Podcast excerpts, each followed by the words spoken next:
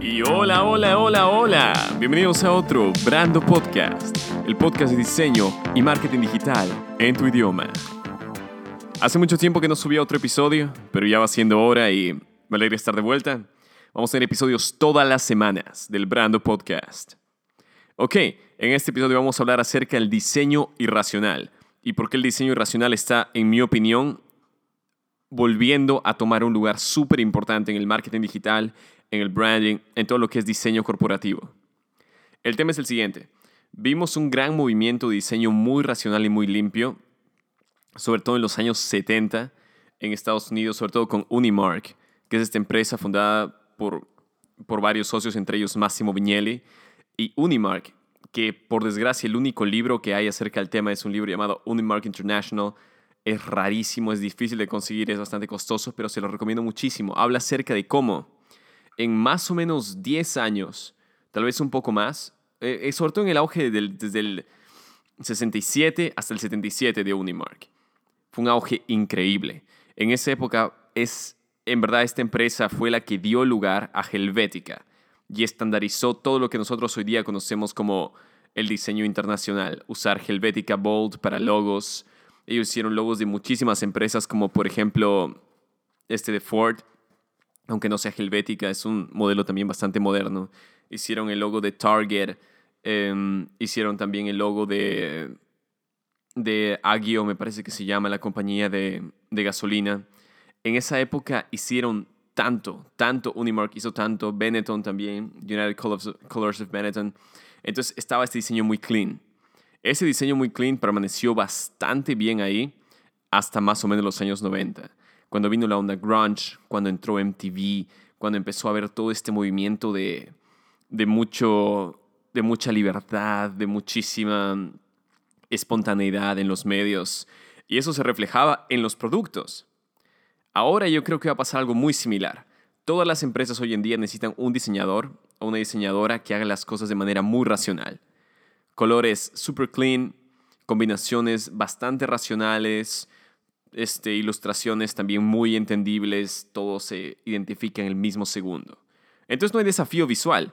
Entonces todo es tan racional, tan identificable, que en verdad es como que, ok, empresa 1, empresa 2, empresa 3. Unimark lo entendió así, para ellos estaba bien y por eso querían hacer, intentaban hacer los logos lo más estandarizado y moderno posible.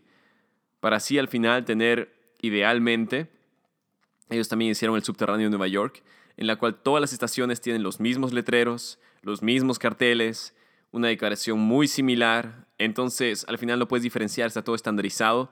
Eso se puede ver como algo bueno desde el punto de vista funcional, pero el consumidor se aburre. Tal vez por un subterráneo está bien, pero un, consumidor, se, un consumidor se aburre. Entonces, que hablamos de ese tema, empezamos a pasar hacia el tema de branding, hacia el tema de marketing. Últimamente vi propagandas aquí en München de Jägermeister, propagandas geniales, con un layout totalmente raro y llama muchísimo la atención. También David Carson está ahí. Está cada vez haciendo más trabajos, es uno de los padres del diseño irracional para mí Em, él ha hecho trabajos geniales con Nine Inch Nails, con Pepsi, con muchísimas marcas. Es un genio. Y ahora yo creo que vamos a ver justamente la revolución del diseño irracional. Ya lo estamos viendo en la moda, con marcas como Vetements, marcas como Balenciaga, que tienen gráficos totalmente, no, no los puedo llamar feos en sí, simplemente son irracionales. Son totalmente contradictorios hacia lo que uno esperaría de una marca de, alta costura. Son marcas que combinan fuentes, todas las fuentes en un, en un, solo print, en una sola tela, fuentes totalmente disparejas, combinan colores neón con otro color neón. Entonces tienen esta, este, este juego muy interesante visual, el cual ahora se ve interesante porque como todo el mundo está totalmente estandarizado, entonces necesitamos algo que diferencie de ese estándar. Ahora, pueden ser estándares más bonitos y para eso necesitas una consultoría, una agencia muy buena. Pero yo creo que va a iniciar la época del diseño racional. Van a venir diseñadores este, que hagan trabajos totalmente raros, pero que funcionen. Recuerden, piensen en los logos de MTV. Eran rarísimos. Las caricaturas de MTV eran rarísimas. Piensen en cómo se veía esa estética de los 90. Colores rayadísimos, Todo eso también está volviendo con el Vaporwave. Todo eso está regresando. Está haciendo que de nuevo la juventud, de nuevo el consumidor, esté atento hacia algo más salvaje, hacia algo más atrevido. Supreme es un gran ejemplo de esto. El logo es chévere, es bastante racional, pero los productos son totalmente locos. Todo esto lo estamos viendo en marcas, digamos, digamos un poco juveniles, digamos marcas que son conocidas por eso y siempre han hecho eso. Pero ¿qué pasaría si es que de repente las grandes marcas, como qué sé yo, Coca-Cola, como Telefónica, empiezan a usar este tipo de diseño? Y ojo, no estamos hablando de que el diseñador senior que va trabajando ya hace 20 años, de repente dice, vamos a hacer cosas juveniles y cool, sino que de repente añaden una propaganda que es totalmente dispareja al resto. Es tan rara que la gente diría, esto no es telefónica. ¿Qué, qué está pasando aquí? Qué raro. Yo creo que ese quiebre dentro de la marca en nuestros tiempos de hoy en día es muy importante para volver a traer esa atención y esa vitalidad. Ahora, el quiebre tiene que venir desde el original, no se tiene que, no se tiene que emular. Tiene que ser un quiebre original que venga, por ejemplo, de un artista joven, que venga, por ejemplo, de, de como digo, artistas plásticos. Yo creo que esto podría beneficiar muchísimo a las empresas. Ahora, tres tips claros que nosotros como diseñadores podríamos empezar a, a profundizarnos un poco más en este tema porque van a ver que el mercado lo va a pedir. El mercado va a pedir cada vez más estos diseños raros, diseños hechos a mano. Piensen, por ejemplo, en la imagen corporativa de Dropbox. Dropbox, si es que ven la imagen corporativa hecha por uh, Brian Collins, eh, tuvieron una combinación de colores rarísimos. Y también tenían este, los dibujos hechos a mano, los pictogramas hechos a mano. Para, por ejemplo, el 404, la página si no se encuentra, tienes ahí algo dibujado a mano súper chévere. Y eso atrae muchísimo a las personas. Funcionó totalmente. Lo mismo eh, hizo ahorita MailChimp con su rebranding. Si es que van a MailChimp, van a ver en comparación al anterior, al anterior branding como era, ahora tiene más cosas hechas a mano, dibujadas como con carboncillo.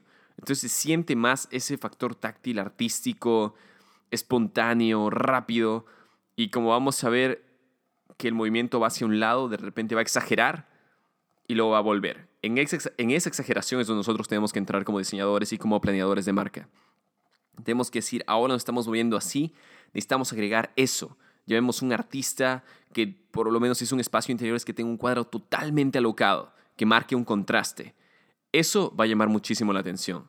O no lo sé, si es que también están diseñando una oficina que tengan sillas rotas en algún lugar, no rotas como que te caigas, sino que tenga esa estética rota, tal vez este, mezclar un poco de concreto armado con madera y que haya un poco esta dicotomía, porque ahora vivimos en un mundo de contrastes, mucho más, mucho más que antes, en el cual las cosas están estandarizando tanto que el romper ese estándar va a llamar muchísimo más la atención. Va a ser un poco arriesgado, claro que sí, pero es el primer desafío, tomar riesgos. Si no tomamos riesgos, estamos apostando poco y es muy difícil que ganemos mucho. Ahora el segundo es que tal vez podemos empezar a diseñar sin, sin los grids, sin las rejillas. Entonces ahí podemos también salirnos un poco de control y empezar a ver un poco más intuitivamente qué se ve mejor para nosotros como diseñadores. Y la otra es que usemos referencias de los 90. Creo que podemos volver a esa época y empezar a ver qué pasaba ahí con el diseño gráfico. También recién empezaban a tomar las computadoras el poder que tienen hoy en día. Eso recién estaba empezando. Entonces la gente era mucho más experimental. Bueno, eso ha sido todo por el Brando Podcast de hoy. Espero que les haya gustado. Nos vemos en la próxima. Podcast cada semana. Así que síganos en iTunes, este, en SoundCloud. Creo que esas dos son. Entonces, por favor, denle seguir y nos vemos a la siguiente. Hasta luego.